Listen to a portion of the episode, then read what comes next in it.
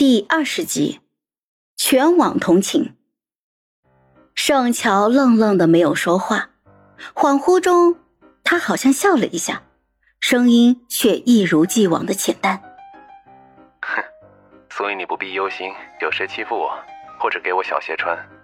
我，律师请的谁？需要我帮你推荐吗？不用了，我早就找好了，是一个我很信任的人。那行。挂了，霍希，谢谢你啊。小事。听筒里传来了忙音，好半天，盛乔才回过神来。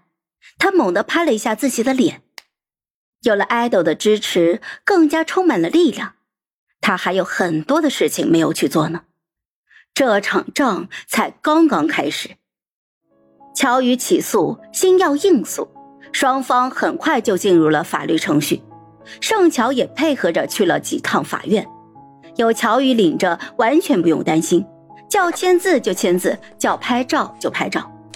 就是期间遇到了高美玲，对方一副恨不得用眼神戳死他的神情，恨过了之后又得意洋洋。目前网络上的舆论还是倒向了星耀，毕竟有钱能够使鬼推磨，大批的水军涌入，带节奏发帖。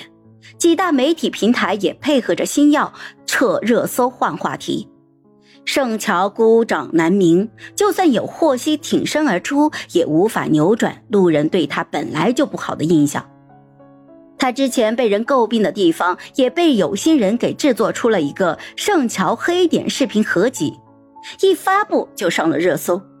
毕竟原主以前又蠢又弱，做事显得是很没脑子。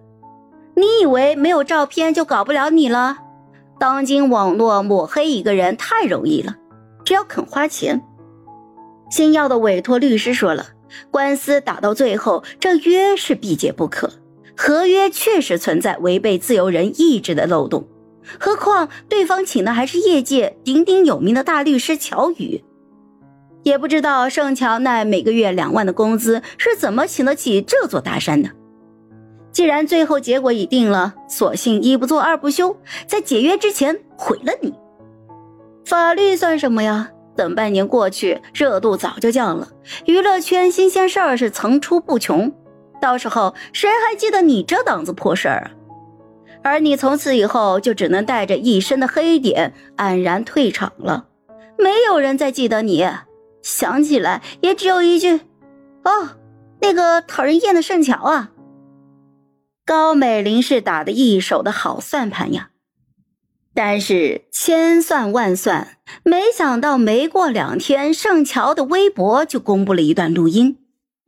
哼，盛乔，你以为这么做了，你还能在这个圈子混下去吗？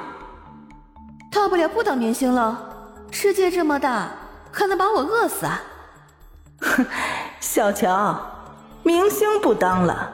人总还要做，哎，别这么看着我。当初要不是我花了三百万把你从高利贷手里救出来，这些照片早就挂满网站了。你要怪，只能怪你那个赌鬼父亲。是，这份合约是不平等，可当初要是没有这份合约，没有我。你和你那个残废妈早就一起去下面找你那赌鬼父亲了。